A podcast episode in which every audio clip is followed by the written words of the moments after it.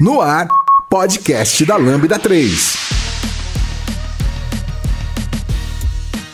Olá, eu sou Giovanni Bassi e esse é o podcast da Lambda 3 e hoje vamos falar sobre o Great Place to Work 2020, conhecido também como GPTW. Aqui comigo estão em ordem alfabética Patrícia, Vitor Cavalcante, Vitor Hugo. Porque eles pensaram um pouco para ver quem que é antes, né? É. é porque tem que pensar no sobrenome, cara. Tem que peidar, é que quando começa a olhar fazer, tem que fazer como é que. pensa nas sílabas, pensa qual começa e qual termina. É realmente, é realmente difícil, cara. Eu, a gente joguei, não tava carregado. Joguei isso na hora. não deixe de comentar esse episódio no post do blog, em nosso Facebook, SoundCloud também no Twitter. Ou se preferir, mande e-mail pra gente no podcast lambda3.com.br. Você está ouvindo mais um podcast colaborativo produzido pela Lambda 3. Nos organizamos de forma democrática para que todos compartilhem conhecimento e boas histórias. Para ouvir no carro ou no caminho para o trabalho, temos muito papo sobre tecnologia, variedades, diversidade e muito mais. Encontre o caminho para novas ideias aqui no podcast da Lambda 3. Saiba mais sobre nossas soluções no site lambda3.com.br.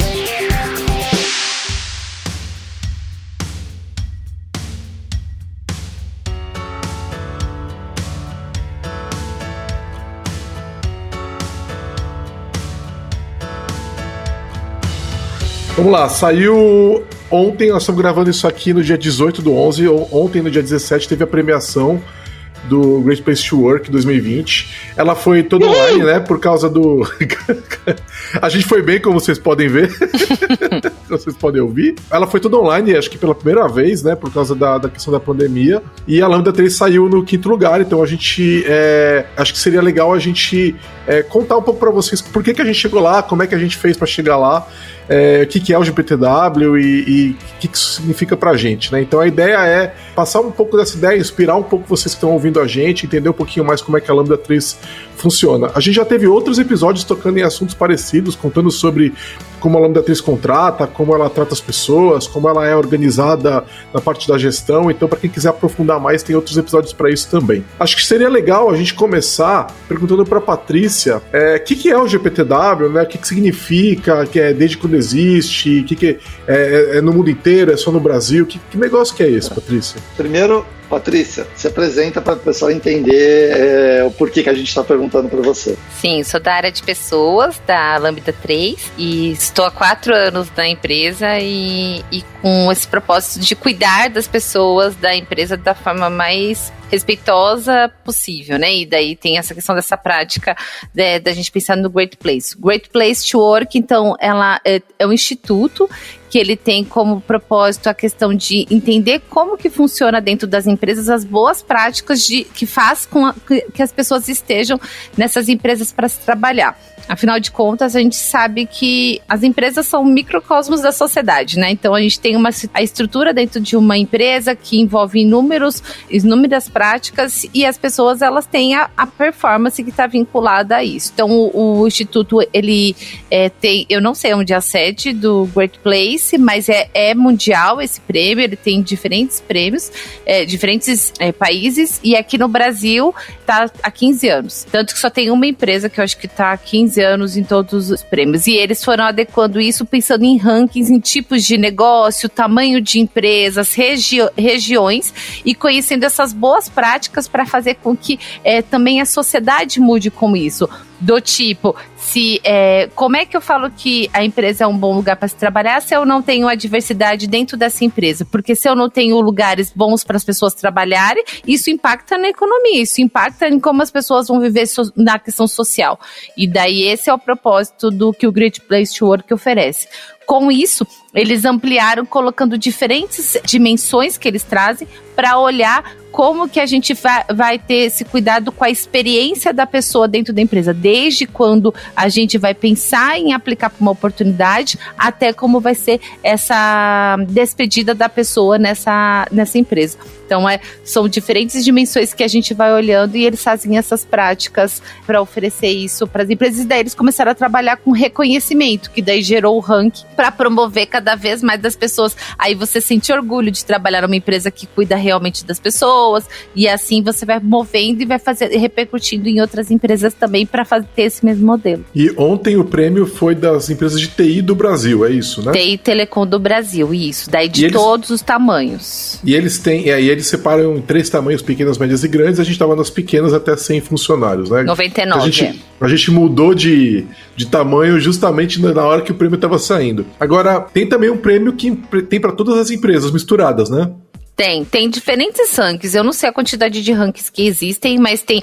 É, a gente já participou em outros anos, eles fizeram ranking de todas as empresas pequenas do Brasil, ranking das empresas de São Paulo, é, tem de agronegócio, tem de diferentes aspectos. É que, e daí o, o que chama mais atenção é, é o de TI e Telecom, porque são das práticas mais diferenciadas que existem. Já vem essa questão dessa referência que quem trabalha em tecnologia, é, daí vem aquela referência de, ah, é porque tem, tem sala, tem videogame. Você entendeu o propósito do porquê tem o videogame, uma sala de descompressão. Então, é, é, o, é o ranking que é, tem um holofote maior que tem do Great Place. O, o que reúne todas as empresas já saiu esse ano ou ele vai sair mais pra frente? Do geral já saiu, do Brasil já teve. Eu não, eu acho que foi em setembro, outubro que aconteceu, mas ainda tem rankings que vão acontecer até dezembro. É que tem os setoriais e os regionais, né? A gente está no setorial de TI, mas esses regionais, por exemplo, a gente já ganhou uma vez que é a melhores empresas de São Paulo. É, a gente estava lá e aí eram de todas as, as, áreas e a gente conseguiu. Acho que a gente foi é, a quarta, né? A quarta foi. melhor de São Paulo, né? Foi a, a, quarta, o quarto foi em 2018, em quarto lugar das pequenas de São Paulo, de todos os tipos de negócio até 99 funcionários, a gente São Paulo era, é, ficou em quarto lugar. Tá. Como que eles fazem essa avaliação? Tem prova? Eles mandam gente é, para vir olhar? Como que é feita essa, essa avaliação? São dois processos que acontecem. Tem um que é mapeia mapeamento das práticas realizadas pela empresa.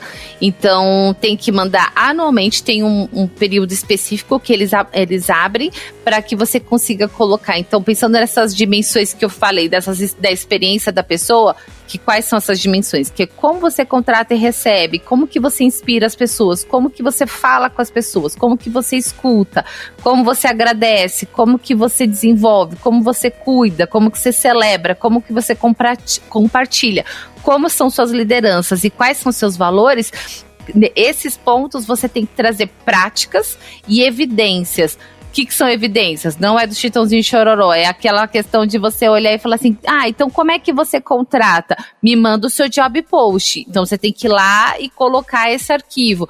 Como que você cuida? Então você traz sempre preservando as pessoas. Então a gente não coloca nada que você que possa expor, mas você coloca as informações. É até interessante esse fato porque agora eles colocam tudo no sistema. Antes era um arquivo que tinha que mandar e as evidências você tinha que enviar para o Great Place. Aí uma vez eu, eu, eu, fui, eu fui levar essas evidências, então fui levar mochila, fui levar os kits que a gente deu, e quando eu cheguei lá eu não encontrava a moça, porque tinha tanta caixa, tanta caixa, que todas as empresas levaram todas as evidências. E daí ela falou assim: ah, a gente tem que mudar isso, porque não dá mais pra gente receber tantas coisas. Então eles mudaram e colocaram isso de forma digital para facilitar a respeito. Então tem essa primeira parte, que é você colocar todas essas evidências, que demora bastante, então é, é uma coletânea coletânea que você faz ao longo do ano, sempre é com base de, do ano. Então, a gente fez isso, então as informações foram mandadas, a gente mandou foi em, em julho, então foi com base do ano passado até junho que a gente tem que mandar e coloca essas informações.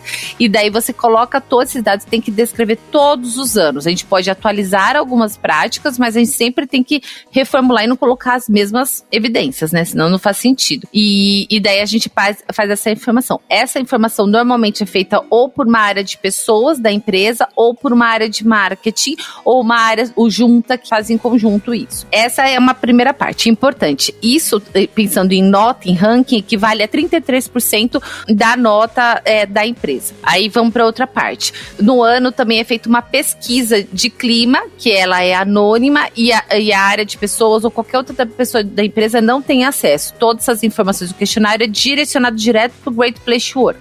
E daí são diferentes diferentes perguntas que são feitas para as pessoas da empresa. Sempre a pessoa tem que ter pelo menos dois, três meses de empresa, pelo menos para ela já ter essa vivência a respeito de como que é a empresa.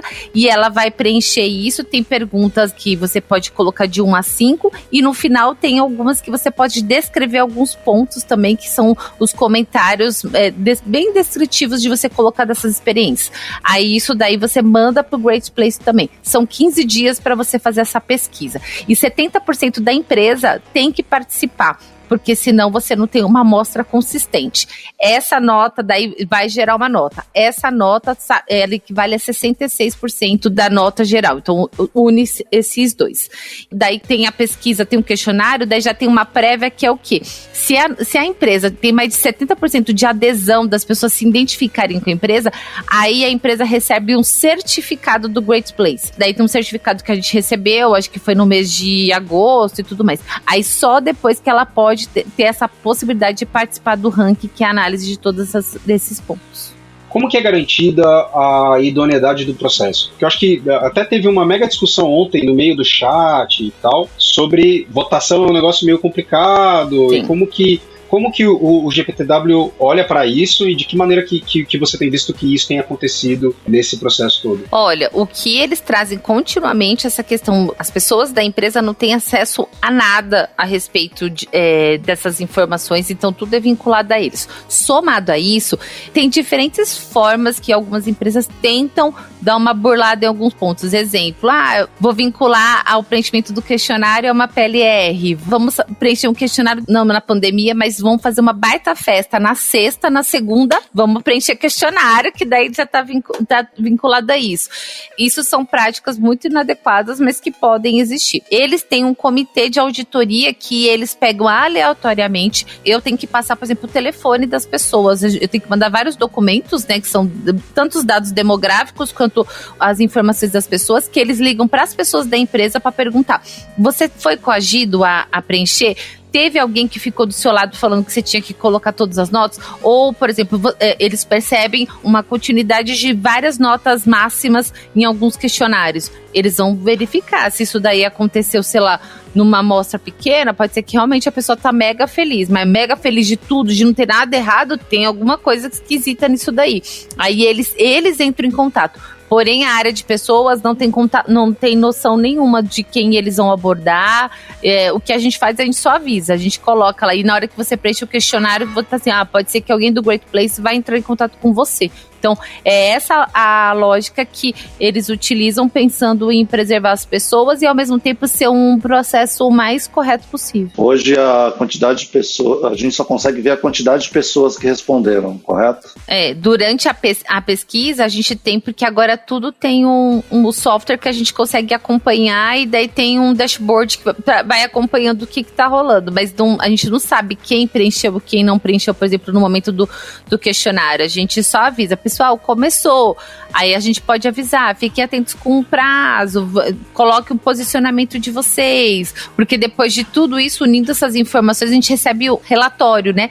Esse relatório dá uma visão geral a respeito de, da questão do orgulho, do respeito, da transparência, de pontos que o ideal seria que as empresas conseguissem apresentar isso para todos os é, participantes da empresa, as pessoas que estão na empresa, e pensar em planos de ação para continuar dando, é, buscando ser um bom lugar para se trabalhar. E aí é, a gente teve um histórico nisso, né? A gente em 2017 estreou e foi um, um, até um susto pra gente. A gente olhava pra Patrícia no, na, lá no processo e falava: Patrícia, a gente devia estar tá aqui mesmo, porque era 20, né? Na, na, época, se eu não me engano, eram 20 empresas, e já estava no sétimo e a gente não era chamado. E não chamava. É. Era é, é o primeiro ano que a gente está participando, a gente foi, a gente está no lugar errado.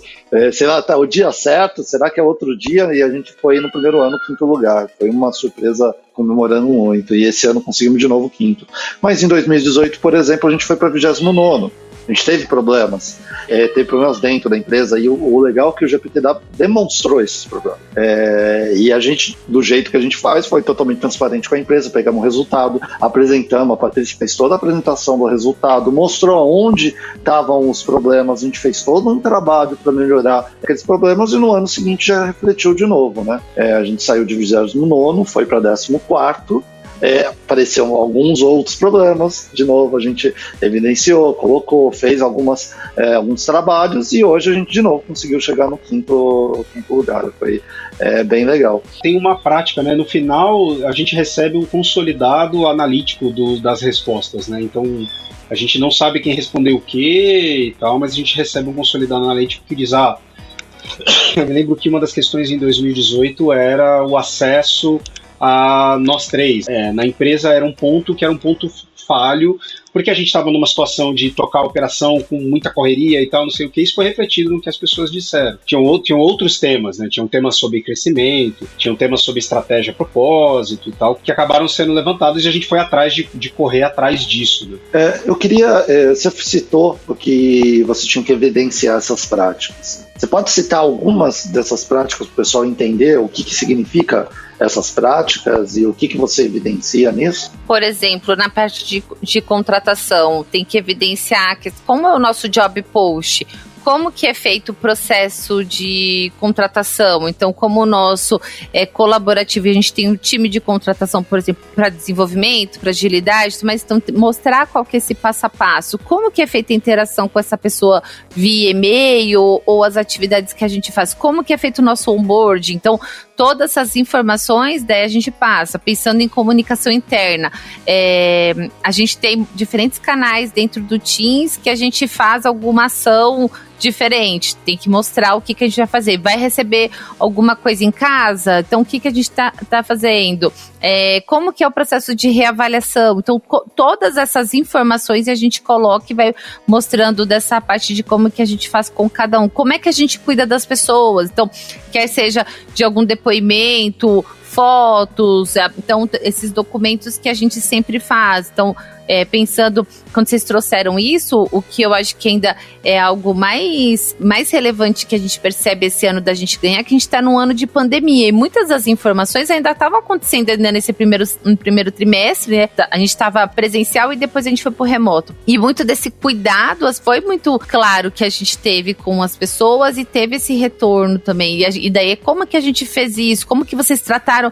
Como vocês lidam com as adversidades? Então, todas essas informações eu vou colocando quer seja com questão de, de fotos, de print de alguma ação que a gente tenha feito, daí sempre lembrando, preservando as pessoas, não tem a, a, o foco da pessoa, né? Mas colocando como que a gente faz, as práticas de documentos que a gente cria e tudo mais. Já deu as cinco estrelas no iTunes pro podcast da Lambda 3? Vai lá!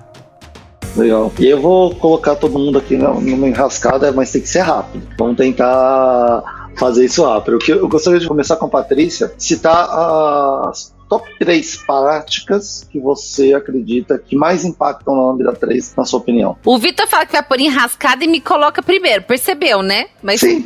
tudo bem. Essa, essa é a intenção. É, Mas o seu é o mais fácil, porque a gente vai, a gente vai poder repetir não. Não pode. Ah, pô, aí, aí não. eu tô próximo. Bom, o que eu acho que não é.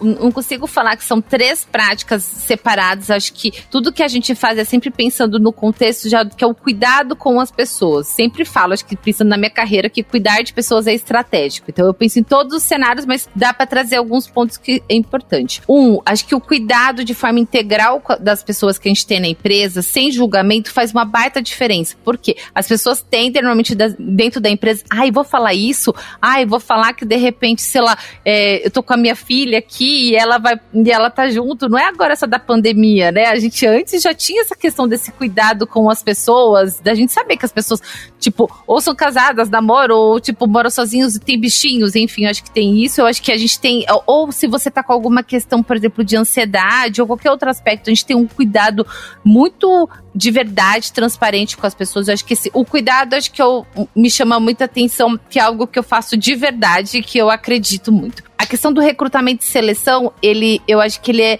ele é cuidadoso em relação da gente preservar a pessoa já é uma, uma situação tão tensa, você ser avaliado e tudo mais, eu acho que a forma que é feita pelas pessoas da empresa movimenta isso de uma forma muito diferente e tem a reavaliação que, salarial, que é um, um, cenário que a gente tem muito atípico, que é você que vai solicitar a reavaliação, e isso envolve muita ansiedade e, e tantas outras coisas complexas, e eu acho que ao longo desse período a gente cada vez mais tá, né, a gente não se prende aos processos, né? Então a gente vai continuamente melhorando, pensando sempre nas pessoas em primeiro lugar.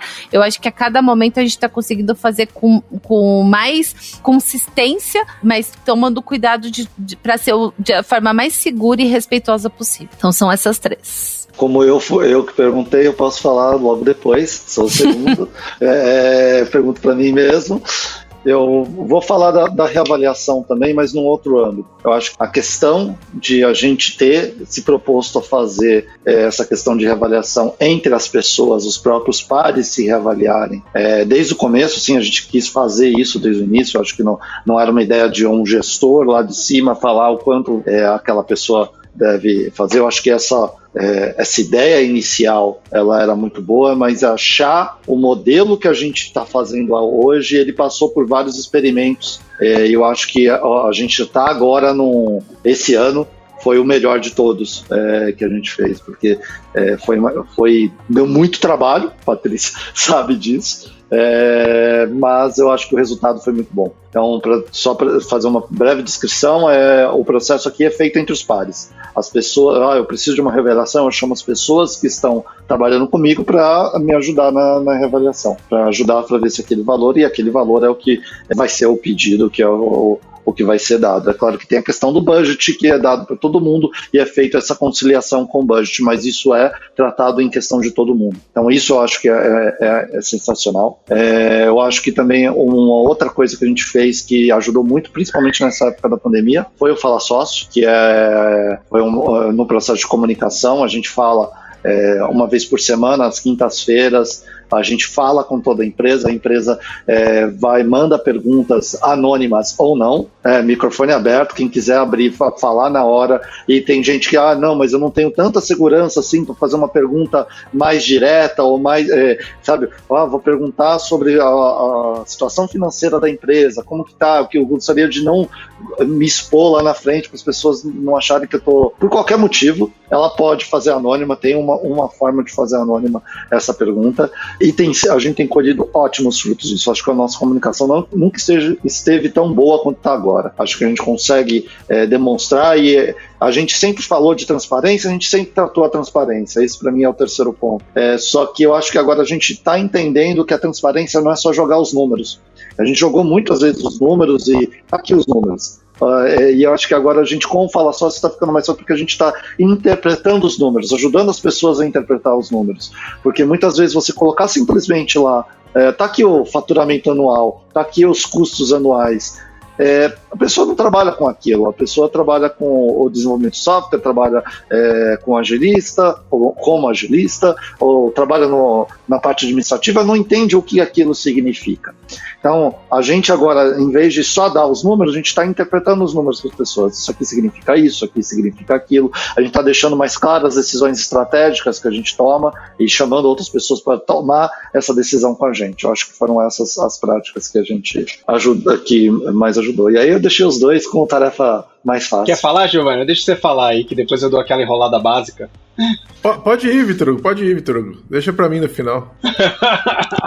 Aqui dá aquela de coach tai chi, né? A gente fala mais ou menos de tudo. Eu acho que uma prática importante que, que foi é, notificada nas, nas nossas pesquisas tem a ver com onboarding. Pessoas novas que entram na empresa demandavam bastante tempo para tentar entender o que acontecia na empresa, quais eram os, as áreas, quais eram os grupos, quais eram os objetivos, quais eram os, os planejamentos de cada área. É, e a gente fez aí no decorrer dos últimos anos uma melhoria, né, um papel aí é, importante da Patrícia nesse sentido de, de promover com que cada, cada time fosse capaz de falar a respeito do próprio trabalho para as novas pessoas que entram. Então, isso faz com que a pessoa, quando chegue na, na empresa, ela consiga fazer uma, uma tradução direta sobre quem ela quem ela está falando, o que, que aquela pessoa é responsável, o que, que aquele time é, pode fazer e como que ela vai buscar ajuda quando precisar para cada um dos grupos. Então, a gente saiu de uma situação bastante descentralizada, de que a pessoa tinha a experiência com o time, dependendo do time que ela caísse, ela poderia ter uma experiência boa ou ruim, para começar aos poucos é, nivelar o conhecimento sobre a organização. Uma vez que a empresa está crescendo, a gente precisa falar sobre,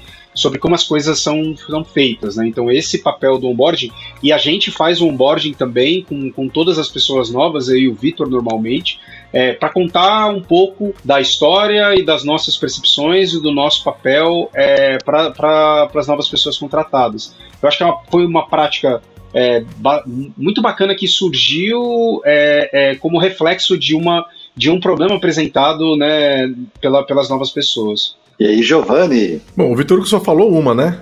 Ah, mas fala uma, não tem problema. Tudo bem, não, tudo Ué, bem. Era uma, não é? Ou era o três? Top 3. Era, era uma mas, mas, tudo bem, eu, eu falo agora. Pode deixar, o Vitor tá.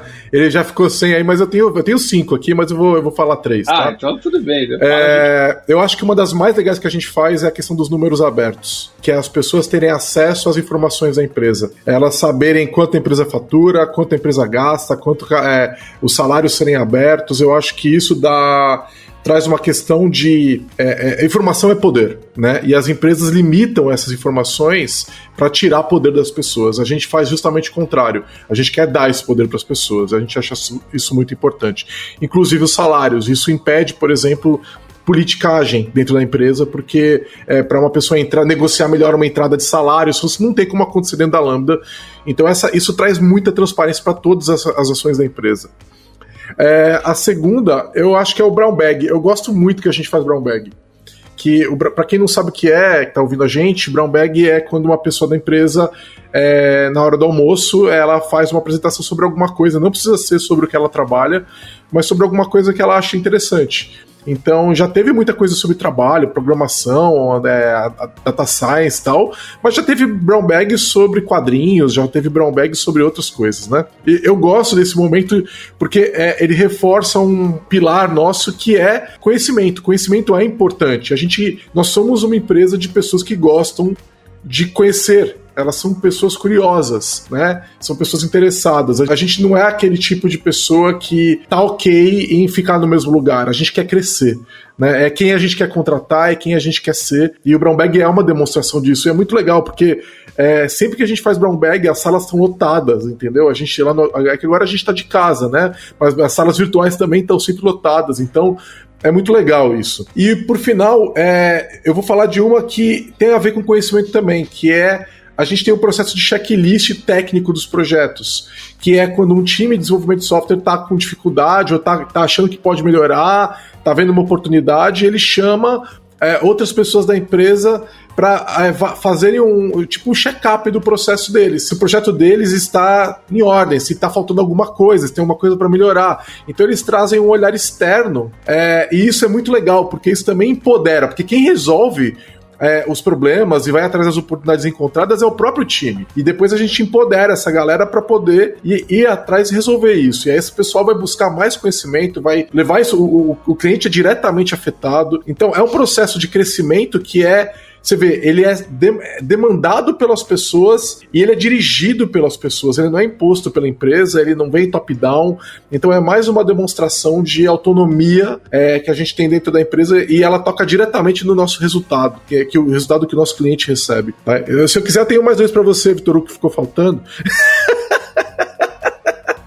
Não, mas eu acho que, é, eu acho que tem, tem, tem, várias coisas, né? O processo de seleção é um processo é um processo interessante de que o time participa, ajuda a conceber as vagas, ajuda a entrevistar as pessoas e ajuda no processo de né, negociação, escolha e tal. É um, é um processo que normalmente as pessoas gostam muito de participar, dá trabalho, né, Patrícia? Dá trabalho pra caramba aí. Cada time contrata para a própria especialidade, então as pessoas desenvolvedoras contratam pessoas desenvolvedoras quem está no time de pessoas contrata quem está no time de pessoas, quem está no time comercial e de clientes contrata, né, quem está no time de clientes. Me... Então acho que dá um trabalho. Eu gosto de, eu falar? quero falar um ponto sobre isso que você falou agora que eu acho muito legal que a gente faz, que a gente aprendeu a fazer, que a gente não sabia fazer, que é a questão de quando a gente vai entrevistar mulheres e a gente sempre tem mulheres entrevistando mulheres.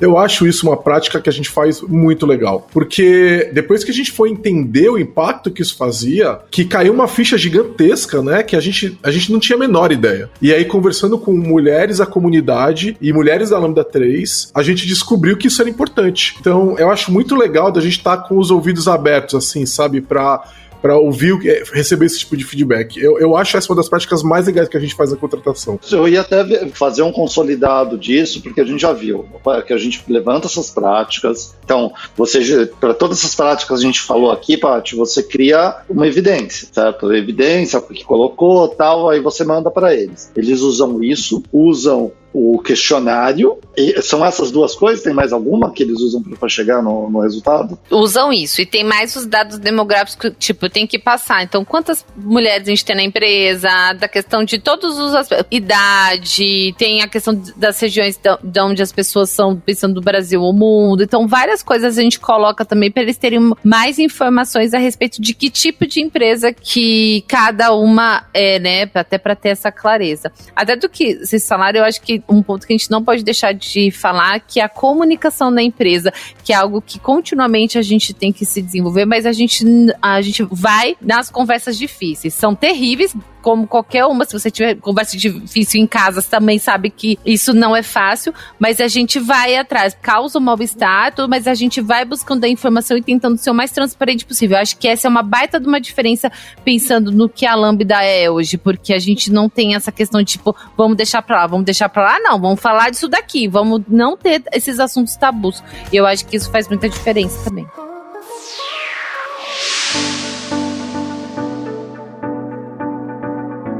Ouça o podcast da Lambda 3 no seu aplicativo preferido.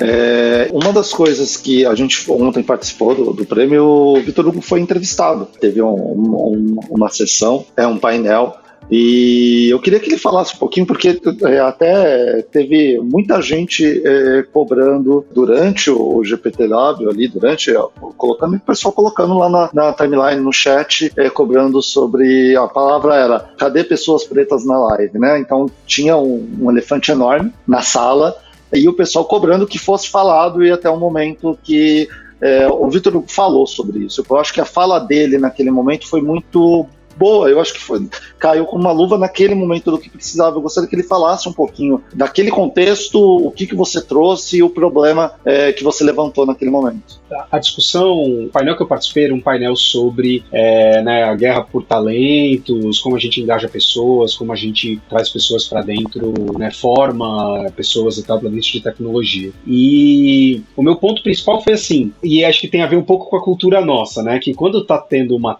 treta qualquer que seja, a gente precisa falar sobre ela. Naqueles painéis que estavam tendo, era o terceiro painel do dia, nenhuma pessoa negra foi convidada para participar de painel nenhum. E apesar de eu ter falado anteriormente, né, nos bastidores e ter comunicado antes do painel ter ido pro ar de que isso era problemático, é, basicamente nada foi feito. Então, o nosso papel é, foi né, levantar o problema. Falei, gente, ó, a gente está falando sobre melhores empresas para se trabalhar. Será que não existe um executivo negro é, que seja capaz de dar a própria visão sobre, sobre melhores ambientes para se trabalhar, sobre saúde mental, sobre motivação e tal, né? E, e discutir sobre a busca por talentos, ampliar o mercado de tecnologia é falar sobre diversidade e inclusão. E a gente faz um trabalho, e aí falando de como indústria, tá? A gente faz um trabalho ruim encontrar e, e, e motivar e contratar pessoas negras na tecnologia. Elas não existem pessoas negras na tecnologia? Claro que existem, né? Então os números são em, em pelo menos 10% da, da, dos profissionais de tecnologia são pessoas negras. Então a gente não pode dizer que não existe. Mas sim, existe um gap né, estrutural histórico que a gente precisa ajudar a compor. Então, não dá para a gente olhar e acreditar que ah, esse é um problema de pipeline, né? Porque na, na minha visão que eu coloquei ali é, é a preocupação em contratar para diversidade é uma preocupação da empresa. Essa não é uma falha das pessoas. As empresas precisam estar atentas a isso e mudar os processos seletivos para que eles sejam mais inclusivos, né? Para que pessoas negras, por exemplo, possam submeter para vagas a gente precisa sim reconhecer de que existe um gap é, e existe uma grande parcela da população que não, que não tem oportunidades suficientes para fazer parte da área de tecnologia. Então são dois trabalhos que, como empresa, a gente precisa fazer. Um trabalho de né, seleção, sourcing, contratação, estar disposto a que essas pessoas submetam para as vagas e um trabalho de formação. Então, falando sobre uma prática que a gente tem, montou há pouco tempo, né, tem uns que, dois anos mais ou menos, que é a prática de devs do futuro, que é, que é o seguinte: a gente construir oportunidades para pessoas em início de carreira em tecnologia, para que elas se formem né, com o conhecimento que a gente espera dentro do mercado e que elas possam fazer parte do nosso time de trabalho para cliente. Então, a gente seleciona pessoas que estão trocando de carreira ou em início de carreira de tecnologia com o mínimo de experiência de trabalho em tecnologia e dentro da Lambda elas são formadas para nas práticas e tecnologias que a gente tem aplicado para que elas possam compor o nosso time de, de funcionários e funcionárias.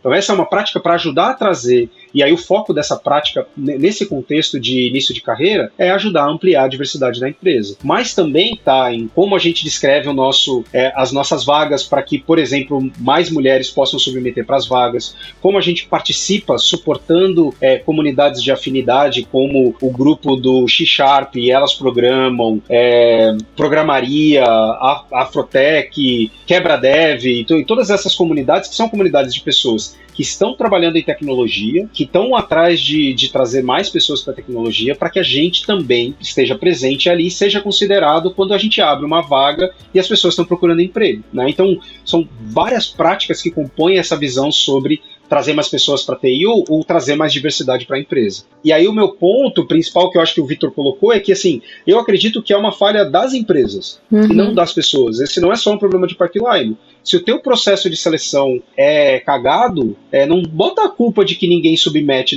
para as suas vagas. E, e a primeira pergunta que me fizeram, eu acho que esse é um ponto para a Patrícia falar um pouco, foi assim, Vitor, agora está muito difícil, as pessoas não submetem para vagas e está tão difícil de ter profissionais para vagas. E eu disse: não, no nosso caso. Então, no nosso caso, não é um problema de pipeline, porque a gente abriu algumas vagas, chega a ter 40 pessoas para uma vaga, para pessoa desenvolvedora. Né? Então, fa fala um pouco, Patrícia, sobre, sobre como, como que é isso, como quais são um pouco dos números. É, a gente fala da questão é que normalmente nas empresas, quando fala de recrutamento, já coloca, ah, é porque as pessoas não submetem. Tá, mas o que você está fazendo para promover isso? Então, a gente hoje tem essa questão de quando a gente tem a abertura de vagas, a gente recebe currículos que atendem uh, ao que a gente está buscando tecnicamente, só que a gente fala que a gente contrata uma pessoa como um todo. Então, a gente contrata, a gente olha a questão técnica e usa, olha a questão comportamental também. E a gente vê da questão de prezar muito que a Lambda seja um lugar, um lugar seguro, tanto para quem está dentro dela quanto para quem vai entrar. Então a gente continuamente fala a respeito disso, e esse é um, um, um ponto que é, às vezes acaba sendo limitador, porque a gente tem algum, alguns critérios que são inegociáveis pra gente, que é a questão de segurança, desse cuidado que a gente tem com as pessoas. Então, a gente foge um pouco. Quando a gente fala isso em qualquer fórum, parece que a gente é meio diferente, assim, de tipo, nossa, mas vocês não têm problema. Tipo, a gente tem, assim, o nosso processo seletivo, às vezes ele não é o mais rápido possível, porque a gente não é pastelaria. Eu não tenho três, três pastéis de carne aqui, um de queijo que deve contratar, contratar pessoas. Então, a gente vai ter todo um cuidado a respeito disso.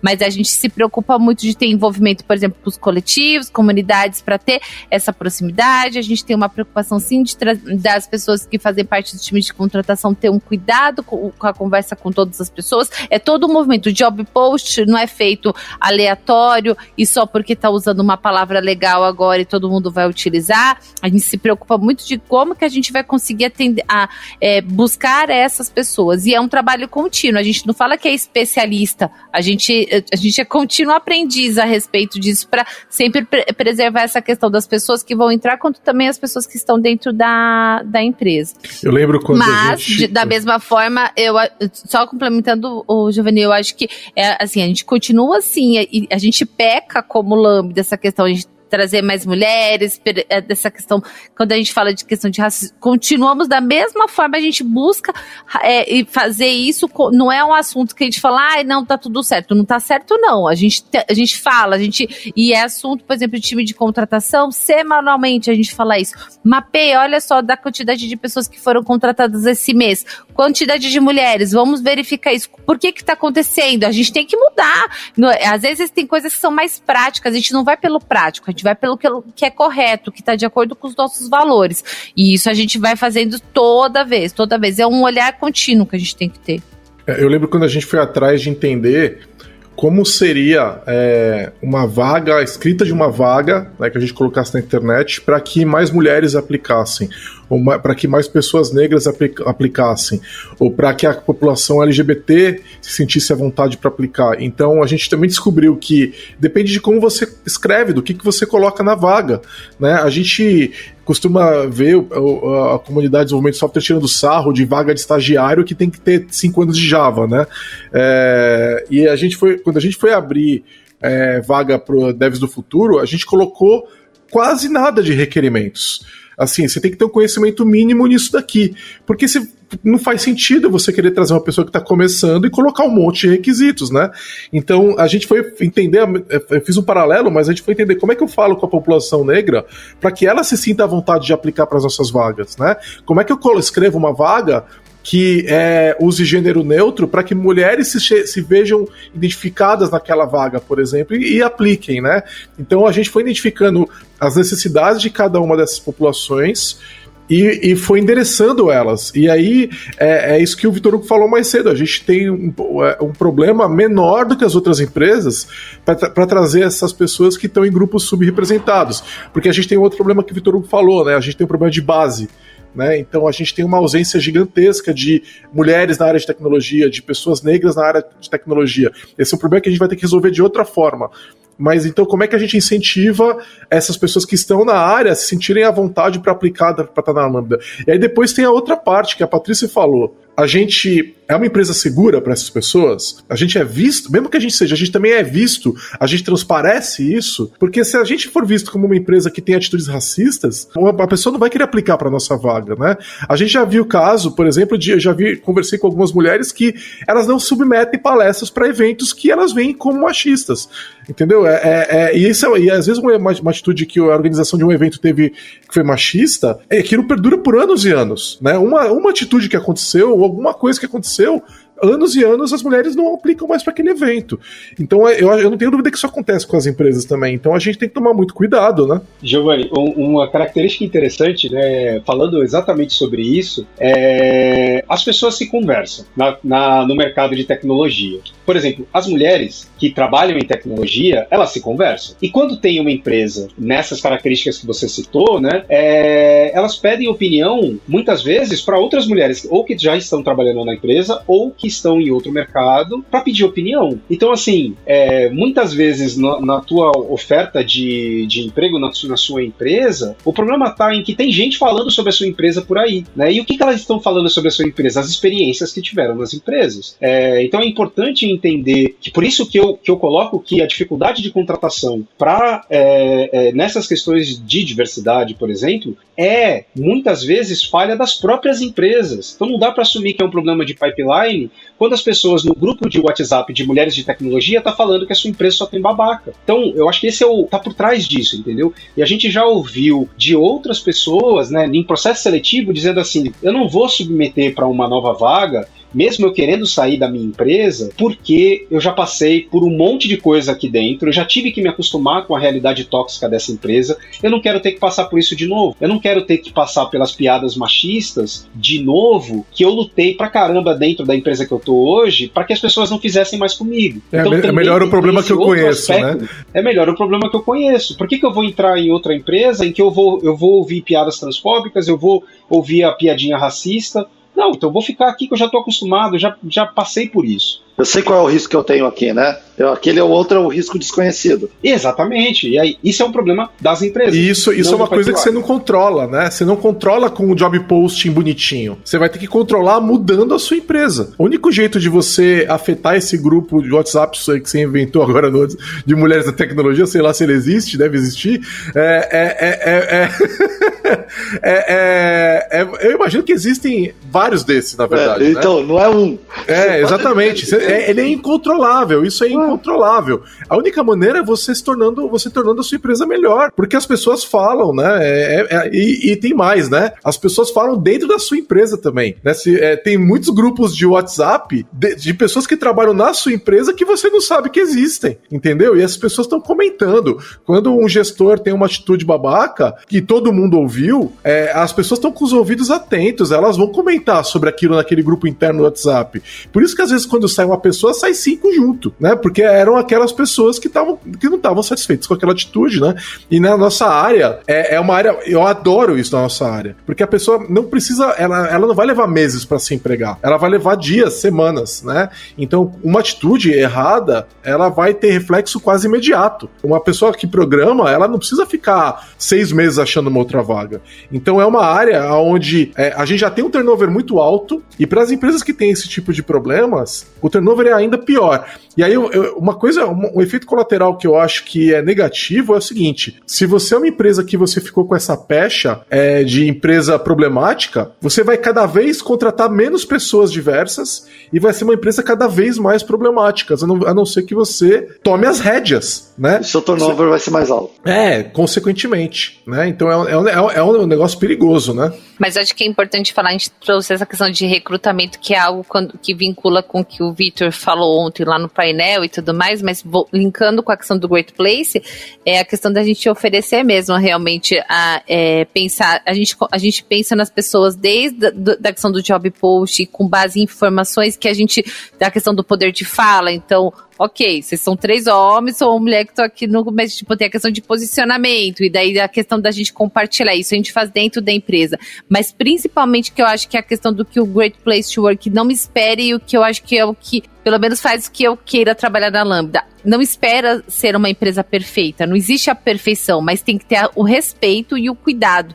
E eu acho que é isso que uh, continuamente a gente tem, desde o job post até a entrevista de despedida, que a nossa não é entrevista de desligamento, que a gente não desliga ninguém no botão lá e tá tudo certo. É entrevista de despedida, porque quem sabe depois você volta, quem sabe Já a gente fala casos, que. Né? Exato, e a gente fala, uma vez que você é uma pessoa lambda, você sempre vai ser lambda. Ontem tava muito legal, tinha um monte de gente já tinha saído da empresa e tava falando lá no chat. Então, eu acho que são essas relações saudáveis que a gente preza, e é isso que, pensando num contexto eh, da questão do contratar, do cuidar, do comunicar, do desenvolver, é o que a gente preza na empresa e a gente busca essa questão dessas práticas, tendo esses alertas e tendo essa questão até de mostrar as nossas vulnerabilidades e ter humildade para pedir ajuda também, que eu acho que isso é o mais importante, é independente de, por exemplo, de vocês serem sócios da empresa ou não, de virar e falar, meu, não sei, é tipo, me ajuda. É, é bom isso.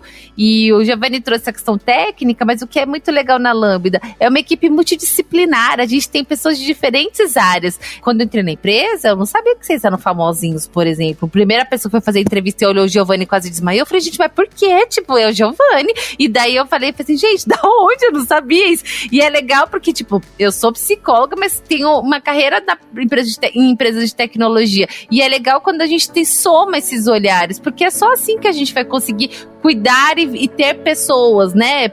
ninguém precisa pensar igual. E a gente não tem problema que as pessoas não pensem, desde que a gente realmente é, saiba respeitar as pessoas. Entre em contato pelo site lambda3.com.br. E eu tenho uma pergunta. Como que é para vocês ter uma empresa que faz parte do Great Place to Work? O que, que isso representa para vocês? Para mim é, uma grande felicidade porque a, a, empresa ela nasceu com foco em pessoas desde o dia 1. Eu acho que isso só representa é, demonstra esse cuidado. A gente não conhecia é, esse prêmio é, antes da vir trabalhar com a gente. A Patrícia que apresentou para a gente o processo e ela desde o começo, ó, não me interessa o prêmio, me interessa o processo, me interessa é, a forma de avaliar, me interessa ó, evidenciar esses processos e as pessoas entenderem que eles existem e por que, que eles existem. Eu acho que o prêmio ele só acaba sendo evidenciar esse trabalho que acontece fico muito feliz. É, não, aquele negócio de se evidenciar, eu acho que é a mesma coisa que o MVP, que eu e o Giovanni, eu já tive, o Giovanni ainda tem. A gente não faz por, pelo prêmio, mas, pô, legal se, se vem o prêmio. É, então, eu fico extremamente feliz com isso, é, porque só mostra esse trabalho é, cuidadoso que a gente tem. É, e eu lembro quando a gente entrou na pandemia, a primeira, vai todo mundo para casa, a primeira preocupação foi com as pessoas. Eu acho que ali, quem estava na Lambda e ainda não tinha percebido isso, ficou muito claro. De, ah, poxa, mas eu tô com meu filho aqui em casa. Cuida do seu filho, então, a gente vai dar um outro jeito. É, sabe, a gente teve esse cuidado, ficou muito claro isso, essa preocupação com as pessoas, e a gente, claro, trabalhou pra caramba para conseguir, todo mundo entrou no barco com a gente. Era um negócio de, não, a gente tem que fazer isso funcionar. Para mim, foi um dos melhores anos da Lambda em relação a realizações. O que a gente conseguiu fazer com todo o problema, é claro que tem a pandemia, não é, eu não estou tipo gostando da pandemia de forma alguma, é, mas em relação a realizações, acho que a gente foi testado, foi colocado à prova e a gente conseguiu sair do outro lado. É, e ainda é, conseguimos esse prêmio, conseguimos crescer, conseguimos aumentar o faturamento, aumentar o lucro. É, Para mim, assim, foi teve um ano super difícil e eu acho que é aí que a gente foi mostrar, mostrou onde os nossos valores ajudam a empresa.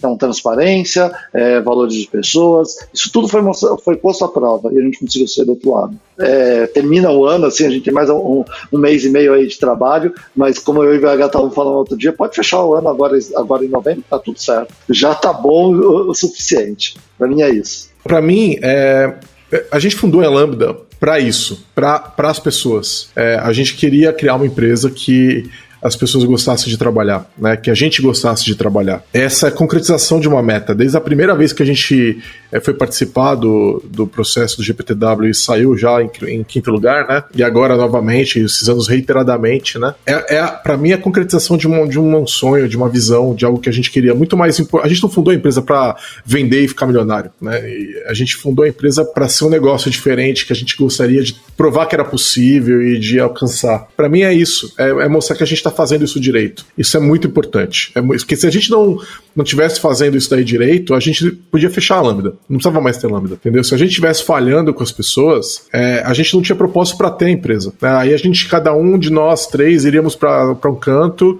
e fazer outra coisa, né? Programar, ver de, de software de algum jeito, mas não sairia da Lambda se não tivesse isso. Então é, é, é, a, é concretização de, de, de, do, do, objetivo para qual a empresa foi fundada, para mim. Eu tenho é, pensamentos conflituosos. Eu acho que eu, de maneira geral, sou uma pessoa bastante conflituosa nesse sentido. Primeiro de que sim, eu fico né, bastante feliz com relação a, a, a essa a, ao, ao, que aconteceu em si. Eu acho que a gente construiu, e aí muito puxado por esse trabalho que a Patrícia vem, vem fazendo e vem falando com a gente já há bastante tempo, de que é, a gente precisa ser melhor. Né? Nós precisamos, como empresa, sermos melhores. Dado esse mesmo objetivo que o Giovanni comentou, né? seria muito mais fácil virar diretor de uma, de uma grande empresa é, e seguir um modelo né, hierárquico top-down, de comando e controle. É, mas a gente não acredita nisso. Esse não, esse não é quem a gente é. Né? Então, se não fosse para criar uma empresa como a Lambda 3, não tem por que criar uma empresa. Eu acho que esse, esse sempre foi a minha, minha visão do trabalho. Tá? É, é a, a, ponto de que a gente não. Eu falei no Twitter que a gente não manda recados sobre gestão. Né? A gente tenta é, falar na cara realmente sobre o que a gente se propõe a fazer. A gente faz isso da melhor forma possível? Não. Né? Eu acho que tá aí tá o, o, a inquietude que eu fico como pessoa, que eu fico como é, fundador da empresa, que é muito de dizer, putz, mas tem tanta coisa para fazer ainda, né? É, o reconhecimento em si ele é importante, eu acho sensacional que a gente conseguiu esse caminho e, e, e, esse reconhecimento. Eu fico muito feliz mesmo. Assim, eu estava ontem à noite, o Giovanni até mandou um áudio para a gente falando: porra, galera, a gente é a quinta melhor empresa para se trabalhar no Brasil, né? É, onde que nos nossos maiores sonhos, quando a gente montou a empresa, a gente queria era é, se divertir, fazer churrasco de sexta-feira e de final de semana tomar cerveja de boas, né? E a gente chegar numa situação como essa, assim, então é, é uma realização muito bacana, né? Mas ao mesmo tempo o que me move também é uma visão de tipo, cara, a gente precisa ser mais diverso. A gente precisa melhorar ainda mais algumas coisas que estão apanhando, que a gente está apanhando e batendo cabeça. A gente precisa é, focar no trabalho que ainda não acabou, né? A gente precisa, como é que a gente faz para os próximos desafios, porque a Lambda, completando 10 anos, tem um desafio que é durar mais 10, né? Como é que é esses próximos 10 eh, se mantendo focado, né? Então, é, é, minha minha, minha posição com relação a isso é, caraca, parece que o trabalho está só começando. Né, e a gente tem mais muito pela frente e, e a gente tem mais, né, como que a gente olha para isso como um, um, um, recomeço mesmo. É, a Lambda, 10 anos, 100 pessoas, mudou de patamar, mudou de realidade né, financeira, realidade organizacional, realidade de negócios, como que essa empresa se torna uma grande empresa para se trabalhar daqui para frente, né? Eu acho que tem aí um eu, eu consigo, que nem eu falei, eu consigo olhar para isso como é, um recomeço e, e sendo de alguma forma, né, a gente foi coroado com essa com essa visão sobre é, melhores empresas para se trabalhar, com o reconhecimento das pessoas que estão trabalhando na empresa. Então, como a gente segue esse trabalho? Né? É, é, é, assim que eu vejo isso. É uma felicidade ao mesmo tempo uma, uma fogueirinha que acende, que é, cara, e agora? O que, que a gente faz? Né? Mas eu acho que isso tem a ver com, com quem a gente é. Né? A gente nunca foi de. Ah, agora chegamos, alcançamos, podemos parar. A gente nunca fez isso. Né? A gente sempre tem o próximo passo. Né? E dentro dessa visão, ela não termina, né, Vitor Hugo? Porque o mercado está evoluindo, a sociedade brasileira está evoluindo. As discussões sobre, sobre diversidade que a gente teve aqui agora nesse episódio do podcast, a gente não estava preparado para ter elas em 2010, em 2011 entendeu? É, o mundo hoje ele é diferente, ele é muito diferente do que ele era quando a gente abriu a Lambda, ele é muito diferente do que ele era cinco anos atrás. Então, conforme a gente vai evoluindo, o mundo em volta vai evoluindo também, e a gente tem mais passos, a gente descobre coisas novas e mais passos para dar, o, o, que é muito positivo, eu acho. Então, é, é, é só uma evolução dessa visão, e, e, tem mais, né? Eu não tenho a menor dúvida de que a Lambda 3, nesses 10 anos, ela vem influenciando o mercado. A gente mostrou, é, se a Lambda parasse de existir amanhã, se ela desaparecesse por mágica amanhã, a gente já teria tido um impacto gigantesco no mercado. Entendeu? A gente mostrou que várias coisas são possíveis. Várias coisas que, não só a gente também, mas a gente é, é um dos principais atores nesse mercado brasileiro, né? Mas coisas que a gente só lia. A gente lia que as pessoas faziam no exterior, ou, ou uma ou outra empresa brasileira tinha tentado. E a gente foi lá e, e, e mostrou que é, é possível fazer. Então, é, é eu não tenho dúvida de que a gente é, é usado. Aliás, eu sei que a gente é usado como exemplo em outros lugares. Já, pessoas já me contaram.